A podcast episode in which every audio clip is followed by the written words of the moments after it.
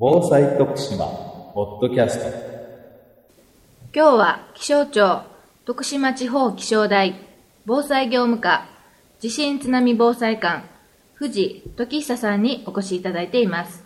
藤さん今日はどうぞよろしくお願いいたします。えーまず、えー昨年の10月から始まりましたその緊急地震速報、はい。これがどういうものかということをですね、改めてもう一度ご説明いただきたいんですけれども。はい。えー緊急地震速報というのはですね、気象庁などが設置しております全国の地震計、震度計、えーまずその地震計で地震の最初の小さな揺れを検知して、えー大きな揺れが来る前に皆さんにお知らせしようという情報です。地震の前にはその小さな地震が必ず来るものなんですか？そうですね。あの、地震というのは、あーいろいろな、あの、波を出すんですが、もうその主なものとして、えー皆さんよくご存知の P 波と S 波と呼ばれるもの、縦波、横波とも言いますけど、その揺れに違いがあるということに目をつけて、あーこういう情報を開発してきました。そもそもですね、この緊急地震速報というこの仕組み、えーかなりの便利なものだと思うんですけれども、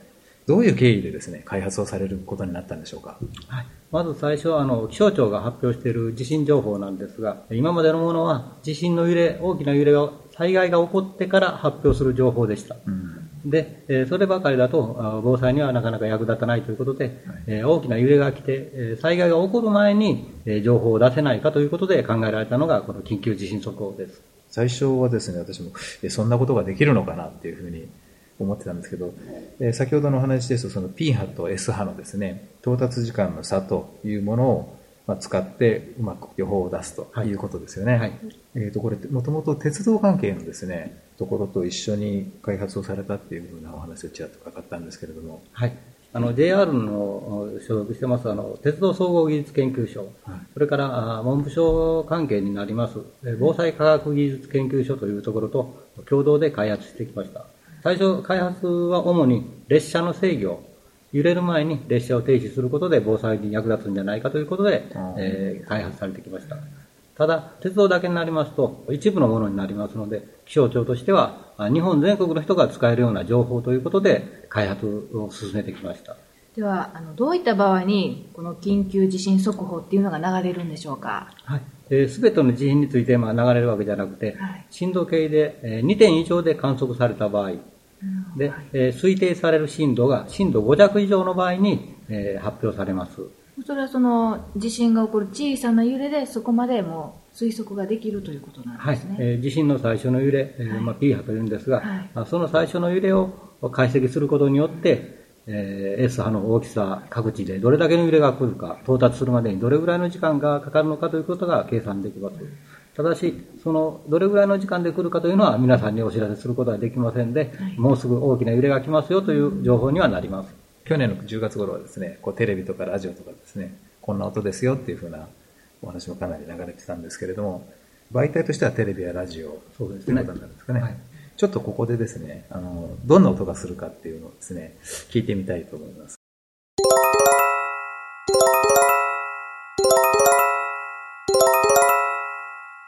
あの緊急地震速報という割にはこう音がこう可愛らしいような気がするんですが例えばその火事なんかの時の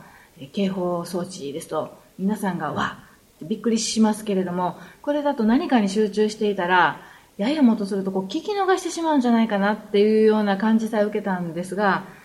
こういった音にした理由っていうのは何かあるんでしょうか？はい、えーちょっと調べてみたんですけど、私も最初に聞いたとき、えー今、ほとんど NHK の放置音があの推奨されてるわけなんですけど、これちょっと可愛いなと私も思いました。で、気象庁の方でも最初独自にあの放置音を作ってたんですが、はい。あやっぱり、えー一つの放置音にまとめる方が皆さんが、あー統一してわかるということで、気象庁としても NHK の音を各機関が放送する場合に放置音にしてくださいということでお願いしてるんです。放送にはいろんな音があります。はいで、こういう緊急放送の場合は、同じ音があっちゃまずいんで、で,、新しい音を作ったと思うんですけど、この音にけなぜ決定したかというのはちょっとわかりませんでした。これに慣れてくるほど地震が起こっては困るんですがそうですね。あの、慣あと訓練とか、あの、あそうですねそういう放送とかがありますので、はいそれを通じて、あの、音を、あこれは緊急地震速報の音だなっていうのを、あの、できたら覚えていただければありがたいと思います。なるほど。あなるほど。そうですね。では、あの、今の私たちの生活の中で、テレビやラジオが身近にない場合っていうのもあると思うんですけれども、その他に緊急地震速報を知る方法っていうのはあるんでしょうか？あの緊急地震速報自体はですね、あと携帯電話とか、それから専用端末を設置することであの受けられるようになります。徳島県内だとどういうところでですね、そういうあの専用端末っていうのは、えー、直接入れられてるところが、ええ、あの保育所が何箇所かと、これ家電量販店とかで買えるものではなくではないではないですね。あの直接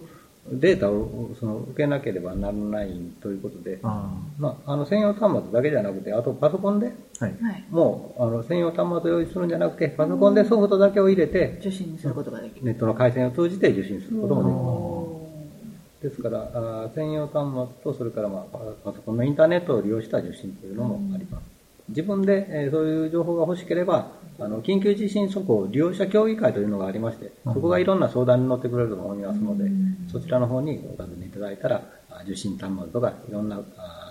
とが分かってくると思います。あ携帯電話の各会社もエリアメールとかで、その揺れのところの人に伝えるような情報とかも出てるようです。このエリアメールっていうことなんですけど、震度5弱以上の揺れが来る。エリアっていうのはどれぐらいの単位なんですか？都道府県単位とか。あの、これは地震の情報と同じで、地域単位になります。で、徳島県の場合ですと、はい、徳島県北部、それから徳島県南部の2つになります。で、えー、まあ、徳島県の北部にお住まいの人ですと、その携帯電話のメールサービスなんかですと、えー、徳島県の北部に出た時、そこにいた時に流れます。ですから、南部の方にいれば、南部の方のものが流れます。いる地域で受信されるということなんですか？できます。だから自分の住んでる地域じゃなくて、自分が今いる場所で放送されます。例えば徳島県を離れたところでも、最初に、ね、あの自分がその携帯サービスに登録をしておけば、はい、例えば東京でいても、はい、サービスを受けられるということなんです。か。それ結構便利ですよね。うん、去年の10月に導入されてからですね、まあ、何回か実績が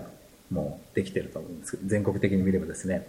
でその中で、えー、時々ですね、こう間に合わなかったという話も聞くんですけれども、この点についてはどういうふうにこう気象庁としてお考えなんでしょうか？はいあの緊急地震速報、これはあくまでもその予報といいますか、そういうものですので、必ず当たるというものではありません。うん、で、システム上、いろんな経験則とかいうものも使ってまして、まだ学問的にもはっきり確立したものではないんで、技術的な限界というものがまだあります。で特に皆さん直下型と言われるような街のすぐ下で起こった浅い地震の場合はもうまずほとんど間に合いません。それから震度の推定とかにもまだ差があります。90%は震度1以内の確率で収まってるんですが、震度1が震度5と予想したりするようなこともまだあります。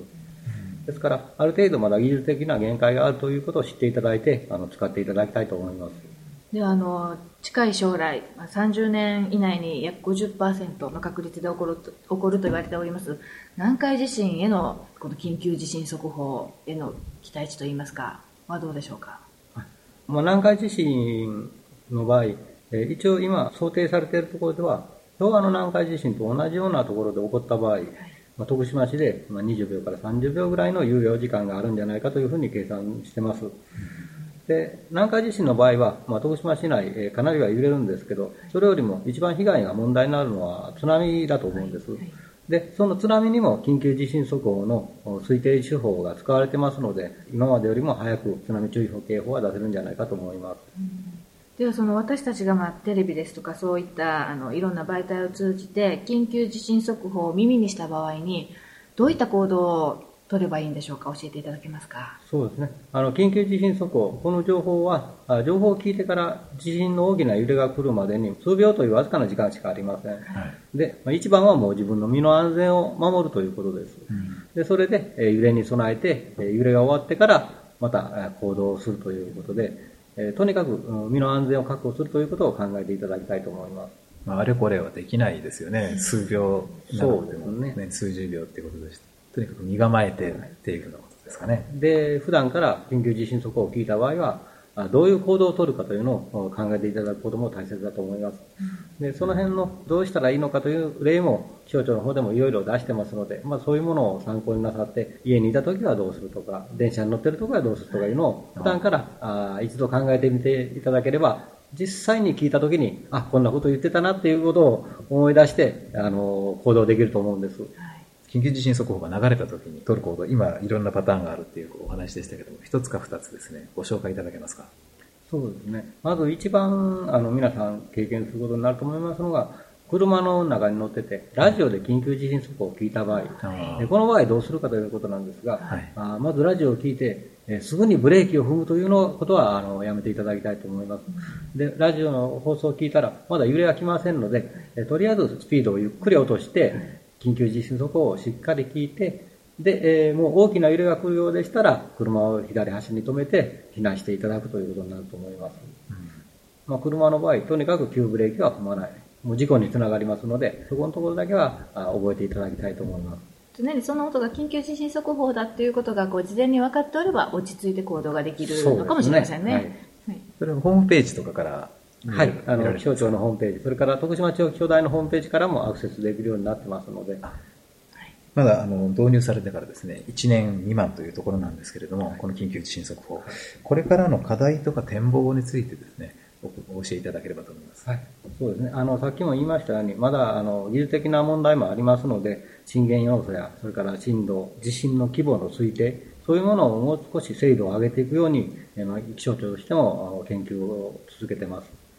から、まあ、その精度が上がれば、あもっと使い方もいろいろ出てくるんじゃないかというふうには考えてます。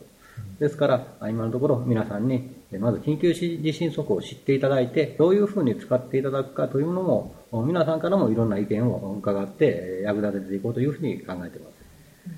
それでは今日はどうもありがとうございました。ありがとうございました。ありがとうございました。